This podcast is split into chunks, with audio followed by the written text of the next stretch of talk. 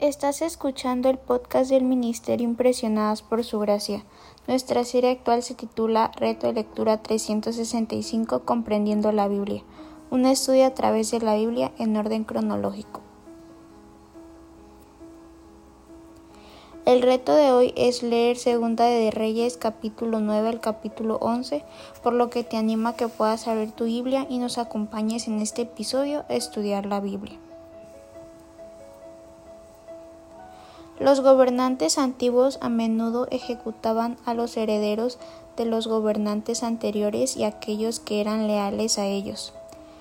Después de haber matado a Joram, Ocosías y Jezabel en Segunda de Reyes 9, Jehú mata a los setenta herederos de Acab, el personal doméstico, los cuarenta y dos parientes de Ocosías y todos los adoradores de Baal en Israel. Aunque Jehú cree que su corazón está con Dios, su entusiasmo por la violencia demuestra lo contrario. Después de eliminar la dinastía de Acab, adoradora de Baal, Jehú también comete los mismos pecados. Dios permite que los descendientes de Jehú reinen durante casi un siglo, pero luego comienza a reducir el territorio de Israel. El día de hoy, aquí en el Ministerio Impresionadas por su gracia, les animamos a que en su diario devocional puedan anotar y responder las siguientes preguntas.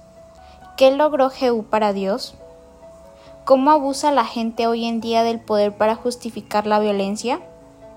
¿Cómo comienza Dios a reducir el territorio de Israel? Capítulo 10, versículo 32. Mañana continuaremos con este viaje por la Biblia.